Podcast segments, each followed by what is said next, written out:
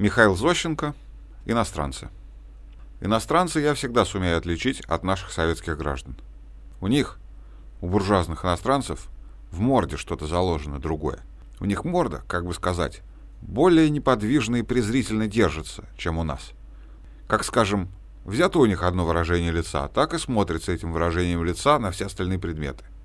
Некоторые иностранцы для полной выдержки монокль в глазах носят. Дескать, это стеклышко не уроним и не сморгнем, чего бы ни случилось. Это надо отдать справедливости здорово. А только иностранцам иначе и нельзя. У них там буржуазная жизнь довольно беспокойная. Им там буржуазная мораль не дозволяет проживать естественным образом. Без такой выдержки они могут ужасно осрамиться. Как, например, один иностранец костью подавился. Курятину, знаете ли, кушал и заглотал лишнее. А дело происходило на званом обеде.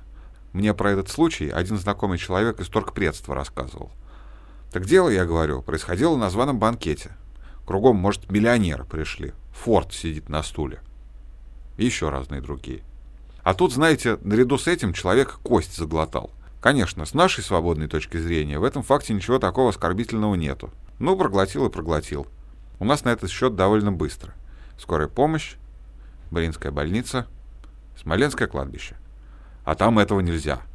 Там уж очень исключительно избранное общество. Кругом миллионеры расположились. Форт на стуле сидит. Опять же, фраки, дамы. Одного электричества горит, может, больше, как на 200 свечей. А тут человек кость проглотил.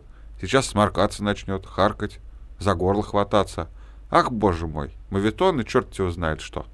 А выйти из-за стола и побежать в ударном порядке в уборную, там тоже нехорошо, неприлично. Ага, скажут, побежал до ветру. А там этого абсолютно нельзя. Так вот, этот француз, который кость заглотал, в первую минуту, конечно, смертельно испугался. Начал было в горле копаться, после ужасно побледнел, замотался на своем стуле, но сразу взял себя в руки и через минуту заулыбался. Начал дамам посылать разные воздушные поцелуи, начал, может, хозяйскую собачку под столом трепать. Хозяин до него обращается по-французски. «Извиняюсь», — говорит, — может, вы чего-нибудь действительно заглотали несъедобное? Вы, говорит, в крайнем случае скажите. Француз отвечает. Коман, в чем дело, о чем речь? Извиняюсь, говорит, не знаю, как у вас в горле, а у меня в горле все в порядке. И начал опять воздушные улыбки посылать. После на бланманже налег, скушал порцию. Одним словом, досидел до конца обеда и никому виду не показал. Только когда встали из-за стола, он слегка покачнулся и за брюхо рукой взялся. Наверное, кольнуло. А потом опять ничего. Посидел в гостиной минуты три для мелкобуржуазного приличия и пошел в переднюю.